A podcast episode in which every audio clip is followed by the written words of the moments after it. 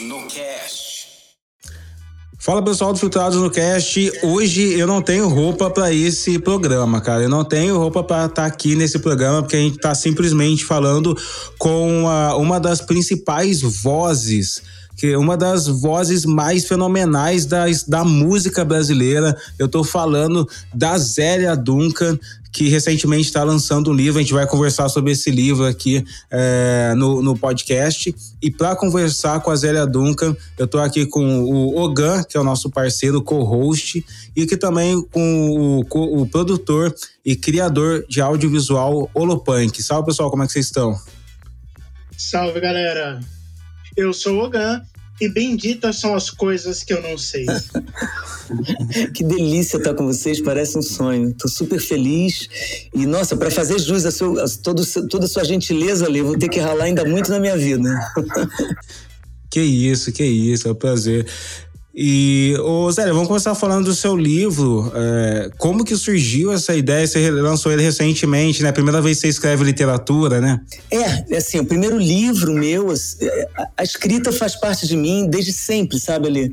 Eu adoro escrever, adoro ler, venho de uma assim, uma família que estimulou isso. Minha mãe sempre gostou muito de ler, meu pai.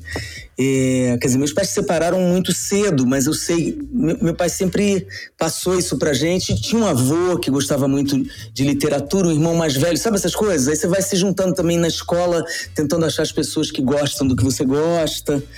Então eu sempre fui aqui, gostou, aqui, eu não fui uma boa aluna de um modo geral, mas é aquela que se dava bem em português. Senão, o resto uma desgraça, mas história em português eu me safava. Sempre fui essa pessoa. E, e acho que também é, gostar de observar. E finalmente, quando a música entra definitivamente para minha vida, e eu comecei a, a, compor, a escrever as letras.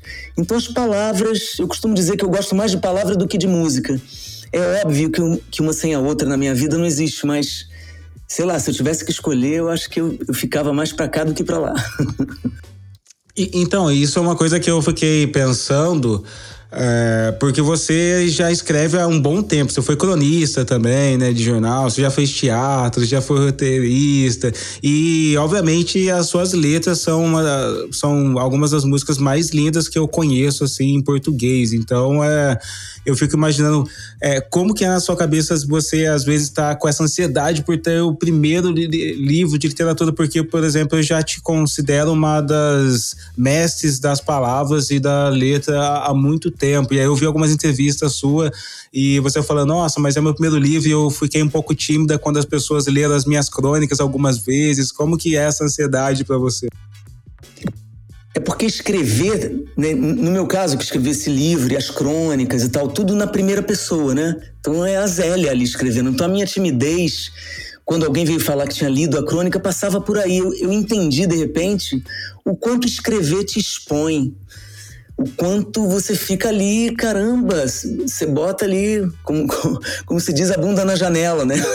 É, não tem como você fugir daquilo. Então me, me deu uma timidez. E o livro eu ainda tô naquelas 24 horas de euforia, toda vez que alguém posta alguma coisa, fala alguma coisa, me dá uma alegria de principiante, de confirmação, sabe? Dizer, pô, que bom, eu não tava louca de lançar o livro, porque eu sempre me perguntava, e eu demorei até, porque, por exemplo, quando eu fiz as crônicas, foram dois anos. Eu já tinha mais de 100 crônicas, eu podia ter, ter lançado as crônicas. Mas eu achei que aquilo era tão óbvio, era, era quase bobo, sabe? Eu fazia aquilo. E aí eu evitei. Então, o livro, ele é todo... É, ele foi escrito na pandemia, basicamente. Então ele é todo inédito. Ele, eu escrevi coisas outras, né? Sobre música, silêncio. E aí eu achei que comecei a achar os cúmplices que me, me, disseram não vale a pena você fazer vai ser bom fazer é, é, tem interesse né qual é o interesse que as pessoas vão ter nisso ah não as pessoas têm, têm me mostrado que, que é bom ouvir sobre música desse jeito que é um jeito muito particular e, e eu estou descobrindo o prazer de ter lançado o livro, que o prazer de escrever eu já tenho há muito tempo. Que legal. É, e quando a gente fala de música, é muito difícil colocar você numa caixa do que seria a música, né? Porque você fez samba, fez MPB, fez pop rock, fez todo tipo de coisa, sabe? É, e você conseguiu fazer bem tudo isso, de um jeito muito esplêndido. E é, eu vejo que parece que o mercado de, de música hoje, não sei se ele consegue reproduzir esses artistas conseguem fazer todo tipo de música e, parece que está ficado cada vez mais cada um dentro do seu gênero. É, o que você acha desse, desse movimento do mercado? Acho que você observou super bem, e é uma coisa que a gente conversa muito, eu com alguns colegas, né? Sobre como, como existem universos que não necessariamente conversam, né? Um, um público que o público, o público, mais jovem, por exemplo, é, já, já, certamente não conhece a gente. Eu tô com 50, vou fazer 58 anos, se tudo der certo em outubro, pretendo comemorar esse aniversário. E então esse público já não, não sabe muito bem quem a gente é e a gente vai, assim, eu continuo fazendo as minhas coisas que eu, eu olho como você mesmo apontou, eu olho para muitos lugares na música e eu, eu isso virou um vício para mim, é, fazer coisas que, eu, que, que, me desafiam. Então eu saio fazendo o que me desafia, que está dentro do meu espectro de, do que eu gosto, do que me mobiliza para cantar. Então eu fui me especializando, eu até brinco com isso, ali, que eu fui me especializando em decepcionar o meu público, porque porque é cada hora um negócio, sabe? E mas isso foi me dando um, um grande prazer. Cara, eu canto há 41 anos.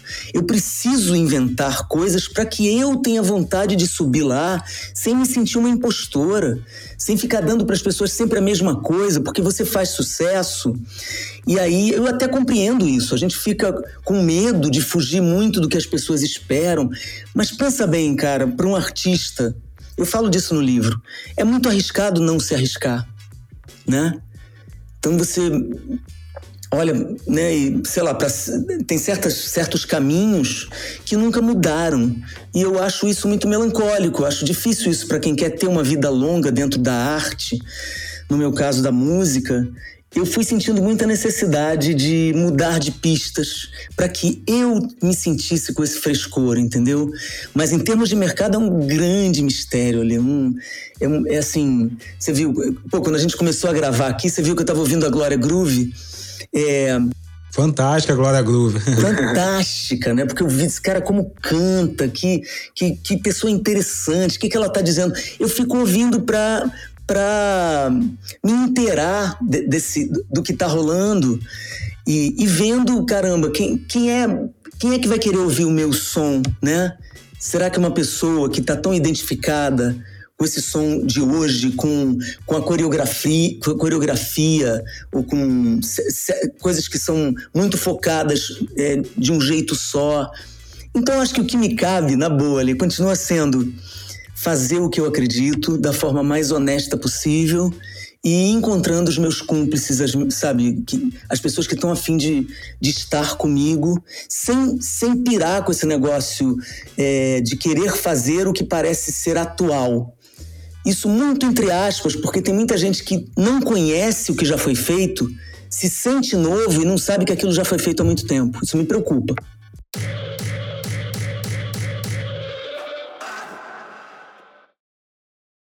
Queria ficar nesse tema porque a gente tem uma geração que, que consome micro é, narrativas, né? De TikTok, 30 segundos, um minuto, e, as, algumas das músicas são feitas para essas micro narrativas. É, e, e, já as suas músicas, que eu me lembro, elas já são umas narrativas, já são umas jornadas, né? Já são algumas conversas, é um pouco de experiências, né? É, e eu venho dos famosos três minutos, né? O que era radiofônico pra gente eram as músicas de três minutos. Eu até, eu até na época que, que tinha rádio, que não tinha internet, que eu sou ainda dessa época, né? É, eu implicava com isso. Eu dizia, pô, esse negócio de tempo radiofônico também só aprisiona a gente. Veja só onde eu fui parar, meu irmão. Eu tava achando três minutos uma prisão, agora você me colocou em 30 segundos. O que, que eu faço? Uma grande prisão com isso, cara. Nossa, uma solitária quase, né? Porque é, é, louco, mas são os tempos da gente. E, e para minha geração não é fácil a adaptação, não. E por isso que eu te digo, é, eu tento me adaptar no sentido de aceitar as coisas como são, não de, de me, me, me fazer o que eu não sou, entendeu? Isso que é difícil. Assim. E, e, você começou falando para mim, você faz muitas coisas. Eu faço muitas coisas. Eu corro muitos perigos como artista, mas esse perigo de fazer o que eu não sou, ele é, ele é super delicado, né? Sim, eu vi uma. Você falou numa entrevista que você corre perigo, mas coloca os travesseiros ali para você não se machucar quando cai, né? ah, eu adoro, porque você é um cara que faz, faz em tudo que você faz, você é caprichoso. Então, Ale, é, eu digo isso, eu vou, eu me jogo, mas eu boto uma rede gostosa lá embaixo.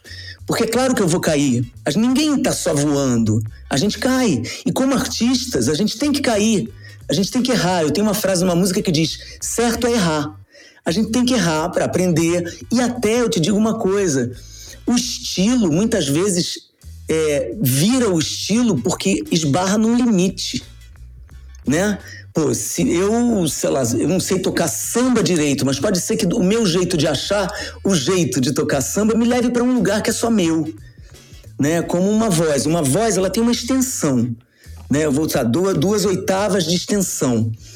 É, num, num, então, dentro daquilo, e se eu conseguir ser Zélia, se você ouvir a minha voz, não importa a extensão que eu esteja fazendo, extensão quer dizer o pulo né, da nota que eu estou dando. Importa que quando eu disser A, você vai dizer, pô, essa é a Zélia. Isso me interessa. Né? Então eu fico tentando focar no que para mim me mantém inteira, apesar de tantos pedaços. É, Zélia, eu queria falar um pouco sobre o seu livro, né? Benditas as coisas que eu não sei. E queria deixar uma pergunta aqui para você. Esse, esse seu livro, ele fala sobre o poder da voz e do silêncio. Houve algum momento que você, né, no processo desse livro, sentiu que a sua voz estava silenciada? No processo do livro, não. Eu tenho, eu tenho pensado muito sobre todas essas coisas, sabe? É, como mulher, como uma mulher da comunidade LGBTQIA, é, como uma artista. É, eu estou decidida, desde a campanha eleitoral de 2018, a olhar o mundo e, e, e, eu tenho que melhorar. Comecei a me perguntar aonde que eu colaborei para essa situação toda, sabe? Não foi à toa que eu encontrei o Alê, eu comecei a, a, a, me perguntar muito sobre onde, já que eu vivo dizendo que não sou racista, qual é a minha luta antirracista, como fazer essa luta. Então, isso tudo me motivou a, a escrever o livro nesse sentido de estar tá olhando para as coisas e, e, principalmente olhando para mim, né? E, e, essa frase, benditas coisas que eu não sei, ela é de uma música minha com a Martinalha é, que eu gosto muito, sabe? Tenho muito orgulho dessa parceria, dessa colega e, e dessa música que, que, que tá dizendo: caramba, se você. Primeiro, se você acha que sabe tudo, você se ferrou. E a gente está aqui falando disso como artista, né? Como cidadã, caramba, quanto eu tenho que aprender. Como uma pessoa que se diz antirracista, quanto eu tenho que aprender. Como uma pessoa que tem que lutar e, e ser solidária, não só com é, em relação às mulheres, né, pensar no feminismo, mas pensar na comunidade LGBTQIA, pensar nas, nas mulheres trans, nas pessoas trans. Então eu comecei a abrir esse, essa porteira e, e assim, eu não me sentia invisibilizada nem calada escrevendo o livro, é, mas era uma coisa de pensar na vida toda, sabe? Onde é que, eu me calo? Onde é que as pessoas estão se calando? Onde eu estou contribuindo para que aquela pessoa se cale? Então, talvez eu tenha que calar mais a minha boca para deixar outras pessoas falarem. Nesse, nesse sentido, o silêncio significa voz, né? Quer dizer, a voz que não é a tua, é a voz que você tem que ouvir. Aí eu comecei nessa viagem imensa que não tem fim. Ô Zélio, vamos falar de, de posicionamento já que você entrou nesse assunto, porque você fala um pouco disso numa entrevista mesmo, que você diz que o posicionamento no passado era mais com atitudes, assim, né? E, e funcionou, porque quando veio a eleição de 2018, eu vi que você se posicionou contra o Bolsonaro, eu falei, caramba, essa é a Zélia Duncan que eu conhecia, tá ligado? Porque de algum modo na minha cabeça você só podia ser essa pessoa fantástica que tinha essa sensibilidade. É, e você, ao longo do. faz parte de uma geração que se posicionava muito com atitude, né? O Lulu Santos era muito assim, até mesmo Fred Mercury, todo mundo tinha um posicionamento que era mais na atitude, que na imagem, na palavra, né? própria Cássia Eller, que virou um símbolo Sim. tão importante para nós, a Cássia não era de conversa. Ela, não, ela ia odiar estar num podcast ali. Ela não gostava de dar entrevista de cinco minutos, sabe? Mas a Cássia, sendo quem ela era, do jeito que ela foi, ela revolucionou toda uma história. Então, você está falando, tem todo sentido, assim. A gente se manteve resistente, sobrevivendo, dando ali o nosso recado como era possível dar. E hoje eu vejo através das novas gerações onde isso teve valor. E fico feliz de. de, e, e, e, você falou uma coisa importantíssima para mim aí. Você disse, quando eu me posicionei, você falou, ah, essa é a Zélia. Isso, isso aí eu aprendi, cara, nos camarins, porque eu virei uma compositora e as pessoas começaram a se identificar comigo. Aí eu pensava, eu, eu não posso dizer uma coisa e fazer outra. Né? Eu preciso, já que eu estou dizendo isso aqui, a não ser que eu mude de ideia, então eu tenho que falar que eu mudei de ideia. Que é possível, a gente tem que mudar de ideia, até porque a gente precisa evoluir. Há músicas que eu cantava que eu não quero mais cantar, porque eu acho que eu evoluí, né? Como, como cidadã, não quero mais cantar certas coisas. Então, é, é eu aprendi totalmente na, na fogueira, sabe? E, e, e, tendo que responder pelo que eu faço. Você acha que naquela época, é, no passado, vários artistas como você, se tivessem é, se posicionado e abertamente, como é hoje, de uma maneira muito mais direta, teria ocupado esse espaço? Eu fico pensando muito nisso quando eu estava assistindo o, filme do Fred Mercury. Tem vários outros artistas que não, não são músicos. Uh, eu assisti esses dias o documentário do daquele do Liga Jar, esqueci o nome, Walter Mercado. Eu achei a história dele genial. Sensacional, sensacional. É, e, e eu fico me perguntando: a, a sociedade de antigamente tinha espaço para Zélia Duncan de 2022? Muito bom. Dentro de mim, não. Sabe? Quer dizer, eu tive amigos, amigas que hoje eu acho que foram até foram mais corajosos que eu quando tinham 16. Eu me descobri lésbica com 16 anos. Eu não tinha coragem de contar para minha mãe, nem nada disso. Eu fui vivendo, achando meu jeito, eu tinha vergonha. Era, a gente estava na ditadura, né, Alê? E tinha, assim, é, é, tinha um peso, né? Um, toda uma conjuntura. Então, essas pessoas tiveram muita coragem. Esses rastros dessas pessoas antes de nós nos deram essa coragem, né? É, eram sinais assim. Por exemplo, eu queria ver um filme, eu queria me ver no filme. Era muito difícil você se ver no filme. Hoje em dia é outro papo. Né? Você, você fala sobre isso, você tem artistas se abrindo para isso, mas quando eu tinha essa idade, 16, 20, 25 anos, era um ligando para o outro dizendo: Olha, tem um filme que tem um personagem, preste atenção em tal coisa, olha o olhar daquela pessoa para aquela outra. A gente ficava tentando rastrear nós mesmos nos lugares, não era tão simples assim. E eu comecei a entender esse lance da visibilidade, do orgulho te juro, não tem tanto tempo assim. A gente olhava as pessoas que se expunham demais como loucos, sabe? Ai, pra que que tá fazendo isso? Caramba, por que que ela tá falando isso? E é uma coisa até que, acho que se não me engano, foi o mais recente post meu aí do, do dia da visibilidade que eu falei: Bom, hoje é o dia. Aí eu mesma disse: Já sei o que vocês estão pensando, já vem vocês de novo falar, falar sobre isso. Porque eu, eu entendi que é fundamental falar sobre as coisas, não tem tanto tempo assim. Veja só, eu, uma mulher com quase 58 anos na cara, eu fui entender a importância desse papo todo que, que tantas pessoas já tinham outro dia, porque eu fui crescendo, eu fui ficando mais confiante, eu fui conhecendo mais gente, eu fui lendo melhor sobre isso. A gente vai evoluindo e o mundo, sei lá, a atmosfera que a gente vive precisa de alguma maneira, é, ajudar a gente um pouco. E isso, essa sua, essa sua consciência fala muito sobre o Brasil, né? Porque mesmo eu, tipo, há seis anos atrás, não falava totalmente sobre o que é ser negro da maneira que eu falo hoje. Eu acho que essa consciência, de algum modo, fez o Brasil mudar, né? Você passou por todas essas fases do que é ser um artista no Brasil e o que está sendo ser artista hoje no governo Bolsonaro, né? Total. Olha, você está falando de seis anos ali, é tão pouco, né? Gente, por exemplo, eu te conhecendo, é, eu ia achar que você teve essa consciência a vida inteira. Né? E, pô, você falou disso a vida inteira e não era assim. E esses são seis anos, é outro dia, né? E assim, você se, provavelmente você não pode se imaginar sendo, sendo diferente do que você é hoje. Você não pode se imaginar deixando de dizer qualquer coisa que você fala hoje, porque você falou a palavra mágica também, que é consciência, né? Quando a consciência chega, é muito difícil. Tem que, tem que ter acontecido uma coisa ou muito traumatizante, ou a pessoa dá muitos passos para trás é, para ela deixar de lado a consciência que ela adquiriu. A consciência é um negócio muito precioso. Eu, eu dou um valor a isso, assim, imenso hoje em dia. Tanto que você vê as, as mulheres mesmo, né?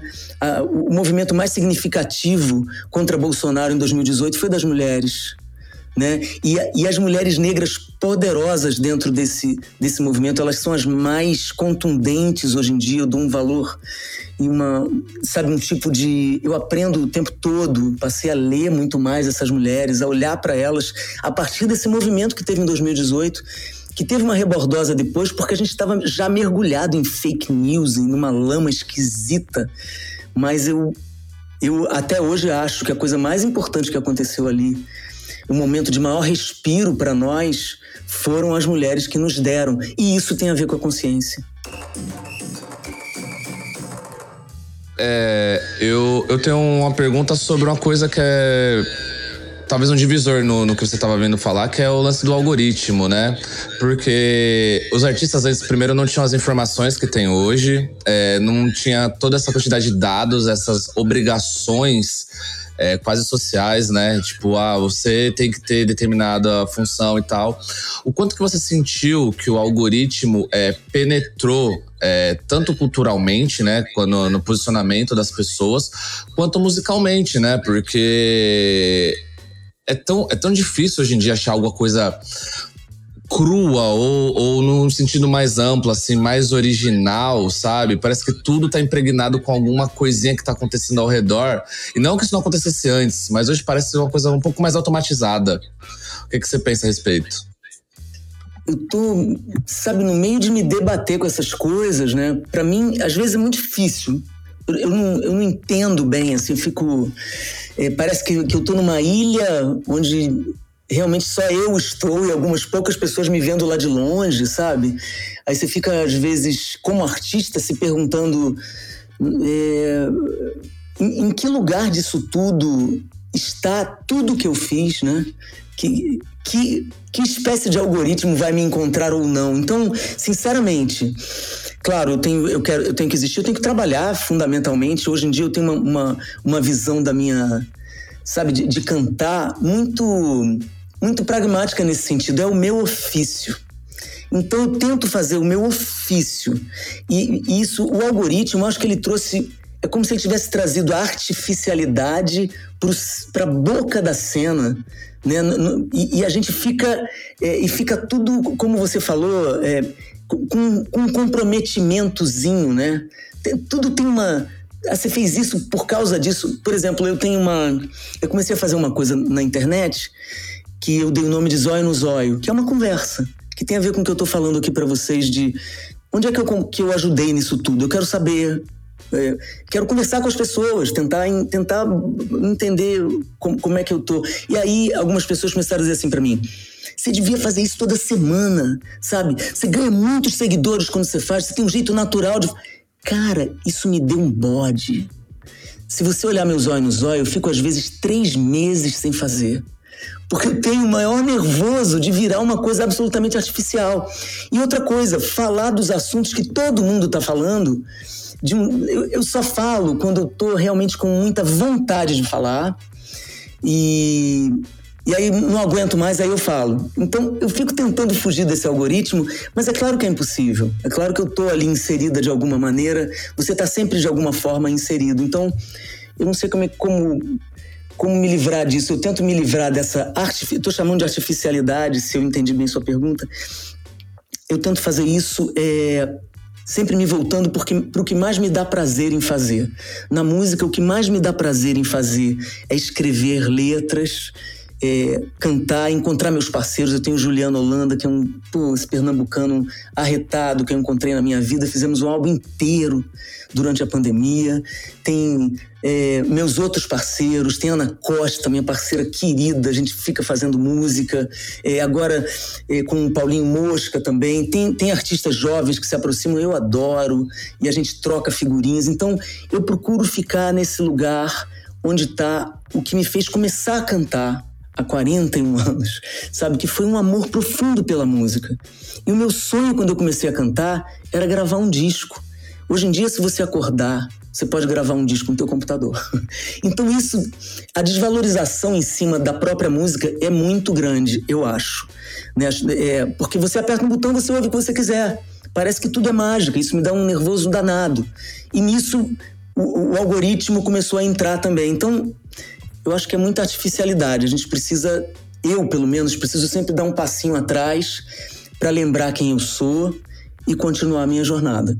Vamos falar um pouco de política, porque a música e a política sempre estiveram ligados, né? A gente sabe que muitos artistas, é, o Gil, o Caetano, foram bastiões ali da democracia durante vários, durante governos militares e que a música sempre teve conectado a essa discussão política, né? Como que isso foi ao longo da sua vida inserindo? Você acha que nesse momento agora é o momento que você está mais politizada ou não, assim?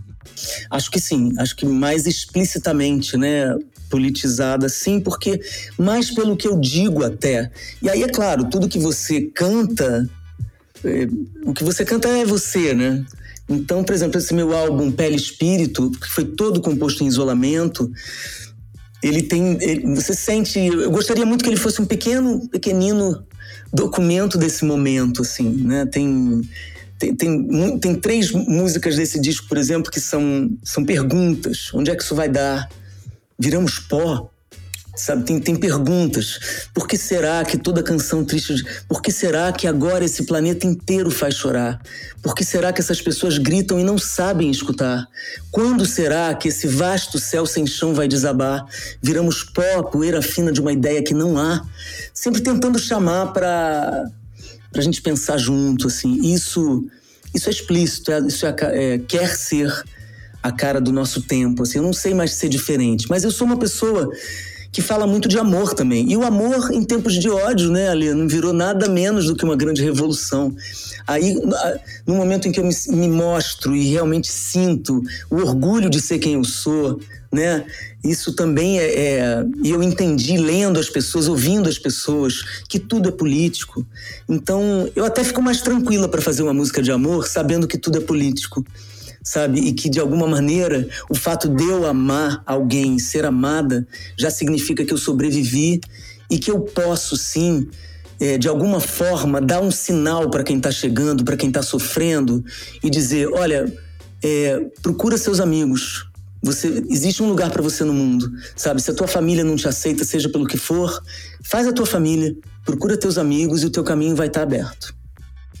Por falar nisso, esse seu novo álbum, né, o Pele Espírito, ele, ele foi sua salvação da sanidade nessa pandemia, porque é, como foi essa produção? Eu imagino que, assim, eu, eu fiquei louco aqui no meu apartamento com a minha esposa sozinho. Foi a, a pandemia foi um momento muito tenebroso para todos nós. E como ser criativa nesse momento de trevas, assim? Foi bem difícil, né, ali para todo mundo. E a gente, é, a gente não pode se iludir com isso. A gente ainda não tá curado. Primeiro que tudo bem, Covid tá aí, a gente precisa sempre se cuidar, se vacinar, mas a gente não tá curado do isolamento. É, eu sinto que a, a, gente saiu com, sabe, com muita força. Muita, eu, eu nem fiz isso assim, não. Muita gente saiu com muita força para tudo, todos os compromissos, todas as coisas, mas a gente é como se a gente ainda tivesse uma parte meio trancada dentro da gente. Existe um, uma poeira de depressão ainda, é, a gente ainda está se encontrando. E assim, foi salvação para mim compor esse álbum com o Juliano, foi, foi uma grande salvação, porque se você ouvir o álbum, ele tem diálogos da gente, diálogos por WhatsApp que viraram música. E agora, deixa eu te falar uma coisa, é, você também me salvou. Eu ouvi seu podcast muito durante a, a pandemia. Eu, você sabe que eu gosto de correr, tenho uma esteira em casa. E olha, me salvou muito, porque eu, eu queria. Eu tava com muita sede de aprender as coisas. A gente tinha feito um contato na época do teu primeiro livro, né? O Rastro de Resistência. É o primeiro? É o primeiro livro, Rastro de Resistência. Então, é, e aí eu comecei a te ouvir, eu aprendi várias coisas. Aí eu conversava com Flávia, que é minha companheira aqui, passava para ela umas coisas que eu aprendi com você. Você foi um, um uma dessas pessoas que estava ali no meu espectro, onde eu queria. coisas que me levaram a outras, sabe? Lisonjeado demais, porque, nossa, é muito louco poder uh, influenciar ou aprender com alguém que é que na verdade fez a nossa história, né? As suas músicas fizeram história do país, nas novelas, no romance de todo mundo. Muita gente aí se apaixonou com Catedral, com Enquanto Eu Durmo. Então é é, é, muito poderoso ouvir isso. isso. É tão bom a gente poder trocar, né, Ali? Trocar, pô. A vida não tem graça. A coisa mais importante da vida, ou uma das, é o encontro. Você, e você tem que desejar esse encontro, sabe? Então, é, o seu podcast, eu estou muito honrada de estar aqui hoje, porque eu ouvia, realmente ouço. E, e essas coisas me salvaram demais. Compor foi, foi muito importante e as coisas das quais eu me alimentei. Eu fiz, eu fiz aula de música, eu fiz, eu vi os podcasts, eu fiz aula de, de literatura, aí resolvi começar o livro e os colegas ligavam, sabe, falar com os colegas ou até um consolar o outro, isso, isso me ajudava. Às vezes eu estava triste, ligava um amigo para mim mais triste do que eu. Quando eu via, estava eu dando força para essa pessoa e aquelas palavras serviam para mim também. E Acho que a gente deu para perceber muita coisa. Acho que quem, quem não quer ver, quem não tem honestidade com a vida, não vai, não vai melhorar. Mas quem tem uma abertura para a vida, para enxergar, para mudar de opinião, para aprender com o outro, teve na pandemia uma grande oportunidade de fazer isso. Sabe, não acho que sem, sem romantizar, mas eu acho que a gente teve muito que ir à luta pessoal. A gente teve que se encher de motivos para acordar de manhã, porque dormir é mole. Você toma um, um, um, remedinho, você dorme. Agora, acordar, meu irmão, é que são elas. E a gente teve que aprender a acordar. E, e, e esse despertar, no, no, meu caso, foi tem sido muito amplo. Eu ainda estou em pleno processo, mas eu tenho estou me sentindo num processo de despertar. É, nesses últimos anos, a gente tem vivido aqui no, no Brasil de maneira geral, né? Um, vamos dizer assim, um, uma guerra cultural. Não, não, não gostaria de usar esse, esse, termo porque ele é meio pesado, mas existe uma clara divisão. E é um termo é bolsonarista, é... não vamos usar isso não. Guerra é. cultural aqui não, calma aí. não, não, calma.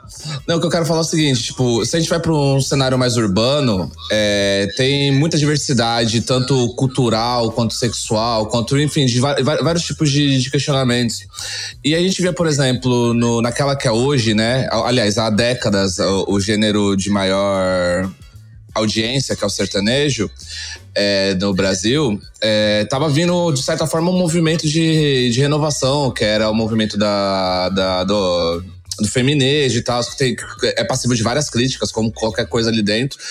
Só que parece que agora piorou, que veio o agronejo e tal, que é pior ainda, né? Que é muito mais profundo isso. Como que você vê esse, essa, essa talvez cisão, esse distanciamento da conversa entre a pluralidade que está sendo trazida nos grandes centros e a fuga exatamente da pluralidade que está no, nos rincões do Brasil? É muito louco esse, esse paradoxo, né, cara? A gente. que tem a ver. É, mas eu acho que talvez seja proporcional até à consciência que a gente está falando, sabe? Eu acho que a gente. Tem, é, a gente está adquirindo muito mais consciência e aí a rebordosa vem junto, né? Ainda mais nesse Brasil de hoje, né? Que é um Brasil onde emergiu o vazio, né? Emergiu uma coisa tão estranha que já estava por aí, óbvio. Isso não veio do nada. Isso aí está sendo alimentado cada vez que a gente é, participou de alguma coisa sem falar. O, o rio de uma piada imbecil. O, é, a gente estava alimentando esse tipo de coisa. De repente isso veio, veio com toda a força e vem também como é como ter é, o dia é, do hétero, né? É, é uma coisa patética porque a gente precisa do, do, dia do orgulho LGBT por um motivo muito claro, né, muito evidente, de que corremos mais perigo. E então, de repente, ter, precisar desse movimento, é, esse agronejo, por exemplo, é uma coisa completamente estereotipada, é, machista, é, vazia, né? Um, um, suscitam coisas que, que, que, fizeram muito mal ao Brasil. Eu tô falando especificamente desse papo do agronejo, tá? E que agora a gente viu, né, Zélia, que esses contratos aí super duvidosos e morais que estavam acontecendo, que eles só estavam pagando de guardiões da moral aí no país.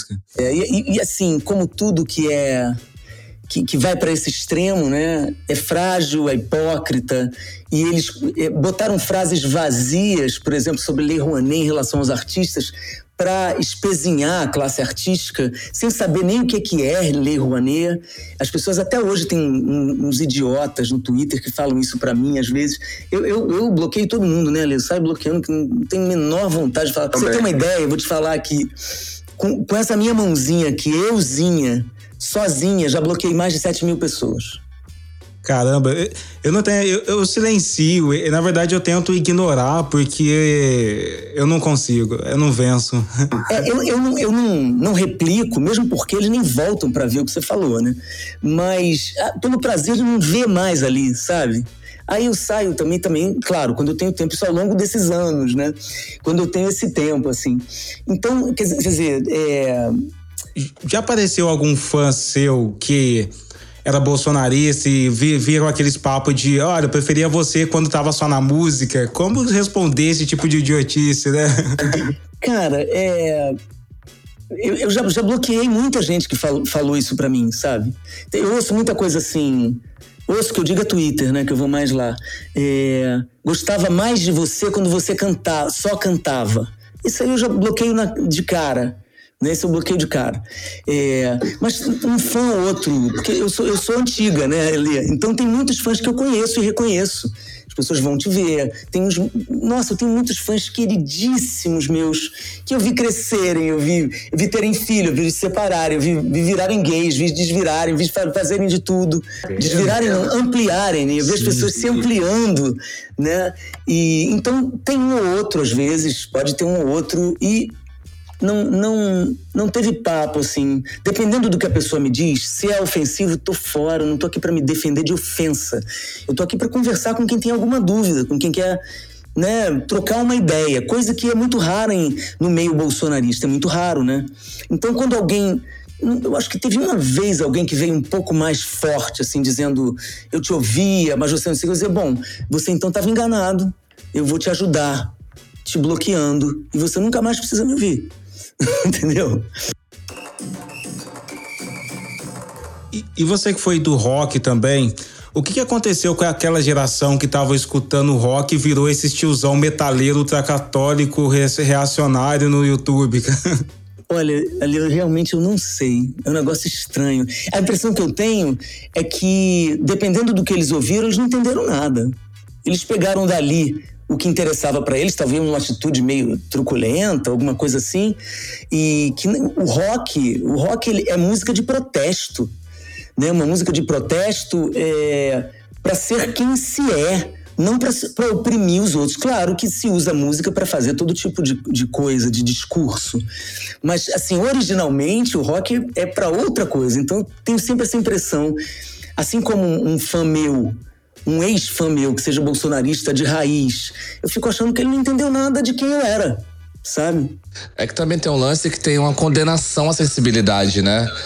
É, tem muito isso, porque mesmo o rock também tendo essa energia, essa revolta, tem muitos artistas que conseguem explorar altos níveis de sensibilidade e que parece que você tira a masculinidade, talvez, do, das figuras masculinas que estão cantando ali, se você coloca a sensibilidade no, no, no contexto. Sim, isso me lembrou, você falando aí, me lembrou até da Bell Hooks, cara, porque é, tem, tem um livro dela, se não me engano, Feminismo é para Todo Mundo, onde ela, ela fala do quanto o machismo faz mal aos homens. E a sua fala me remeteu a isso, dizendo: meu Deus, o cara não pode mostrar que é sensível. E quem faz isso com os homens é o machismo. Isso aí é o feitiço contra o feiticeiro, né? Porque faz mal para todo mundo, né? Por que, que um cara não pode se mostrar sensível fazendo seja a música que for, né? Isso é puro machismo, cara. O patriarcado dizendo como a gente tem que agir, né? Mulheres submissas e homens invencíveis, o que também é tão é tão é, absurdo, né? Quanto querer trancar uma mulher em casa. Isso aí já nem é tão absurdo hoje em dia, ainda acontece, né? Mas é tão, é tão absurdo quanto um homem invencível, aquele homem que nunca, nunca falha, nunca brocha, nunca, né, que, que está sempre sob controle das coisas. Isso faz muito mal para o homem também, eh, inclusive nas artes, né? É isso, cria uma geração de pais que nunca abraçam seus filhos. Então, tipo, eu sei, o meu pai vai fazer 60 anos de idade, ele tem uma dificuldade de demonstrar sentimento. E eu sei que isso atravessa a gente também. É a minha geração, teu pai. É, então, e isso atravessa a gente também, porque às vezes a minha dificuldade, às vezes, de lidar, de ser tímido com alguns sentimentos, é porque eu fui criado dessa maneira, então isso deixa a nossa cabeça pirada, né? Mas você tem medo de. A gente tem visto aí um governo que é muito alinhado com extremistas religiosos, fanáticos religiosos, e que tem um caso recente aí de religiosos que era uma juíza querendo impedir um aborto legal. Você não tem medo de que isso tente atacar os direitos civis que toda a comunidade LGBT, negros e outras comunidades já conseguiram antes? Tenho, tem, tem. Esse é o meu maior medo, ali. Porque é, é, a moeda do fundamentalismo é toda moral, né? E, e ela, é, ela consegue angariar as pessoas é, em cima da mulher, e da comunidade LGBTQIA+. É onde eles atacam, né? É a, é a repressão em cima da mulher em todos os sentidos, obviamente incluindo o aborto, porque o, a, a, a, gente sabe é, a questão do aborto, ninguém... Eu não conheço das, das, feministas que eu conheço, das coisas que eu leio, das, das pessoas que eu admiro, né, que são a favor do aborto, ninguém é a favor de morte. A gente é, é pelo contrário, mas a, os discursos estão todos impregnados, né? Eles usam o avesso das coisas para nos atacar também, né? Então, o, o, fundamentalismo faz muito isso, faz, faz isso quando cita a família, né? Como se todo mundo não fosse é, família, somos todos família. Né? Viemos de, de, de, um lugar, construímos um lugar, queremos um abrigo, queremos carinho e merecemos principalmente tudo isso. Então, o fundamentalismo ele quer eliminar o outro. E então ele é muito perigoso. E te digo mais: se essa situação que está aí é, viesse a continuar, o que a gente realmente espera e está vendo que não vai continuar, o próximo passo deles seria esse, a ver pelos Estados Unidos, né? Que é, um, uma lei de, de que, que, já tinha 50 anos foi derrubada. Você imagina se esses, se esses caras daqui não estão babando verde para fazer isso aqui também. Pois é. Zé, pra gente ir caminhando para o nosso encerramento da entrevista, onde, como vai estar a Zélia Dunca antes e um dia depois das eleições? Menino, olha, no segundo turno de 2018 era meu aniversário, 28 de outubro. Eu eu tomei um frontal às sete da noite fui dormir de desgosto. É, dessa vez vai ser dia 2 de outubro, primeiro turno, não é isso? Eu vou estar no Rio de Janeiro. Não, eu, eu tô morando em São Paulo, mas eu não transferi o meu título porque eu queria votar no Freixo. Porque o Rio de Janeiro precisa sair da, da especial lama que entrou em relação ao governo, né? Governadores presos, governadores corruptos, governadores muitas vezes ligados a milicianos, né? Como é o caso agora. E, e até de onde veio né, esse governo, né? Eu tenho muita vergonha disso. E eu, como carioca, nascido em Niterói, mas moro no Rio há muitos anos, morava no Rio há muitos anos, meu, meu título é de lá. Então eu vou, vou votar no Rio de Janeiro, é, e. Nossa, Ali, vou, vou, lembrar de você. Quando, quando me disserem que a gente venceu no primeiro turno, vou lembrar. Você vai ser uma das pessoas que vai passar pela minha cabeça. E, claro, eu não tenho bola de cristal, esse é só o meu desejo. Mas eu desejo ardentemente que o Brasil possa é, impedir uh, mais queda do que, tem, do que tem sido, impedir o fascismo de ir ainda mais adiante. E mesmo depois que esse presidente sair, a gente vai ter muito trabalho, porque a mentalidade ficou. ficou o bolsonarismo ele vai eu acredito que ele, o Bolsonaro cai mas o bolsonarismo ainda vai estar tá nas câmaras uh, vai estar tá aí no, nos plenários a gente vai ter uma dificuldade ainda com isso a gente está vendo né esse lance de dentro para fora que a gente tanto fala do método né é, em, cidades pequenas, né? Eu moro em Guaratinguetá, então cidades pequenas assim, o bolsonarismo está se alastrando. Mas a gente vai estar tá aqui para lutar, discutir, conversar, tirar dúvidas. Eu só quero agradecer é, mais uma vez Zélia Dunca. Eu, eu não acredito na minha vida que um dia eu gravei um podcast com a Zélia Dunca, sabe? Isso é ainda uma coisa que eu vou eu vou terminar aqui, vou ligar pro meu pai, vai pai, olha, eu gravei com a Zélia Dunca. olha, manda um beijão para ele, tá? Beijão para tua família, pros seus amigos. Obrigada por tudo, cara. Você, você tem sido uma voz muito importante e você pode ter certeza que essa mão é dupla, assim. Eu tô muito feliz de estar aqui hoje e eu nem acredito que eu vou poder subir da minha esteira e ouvir um podcast onde eu participei que legal. com você. Tudo de bom, vida longa, vida longa, tudo que você fizer. Valeu, a gente se encontra, pessoal, no próximo episódio, semana que vem, tá bom? Abração.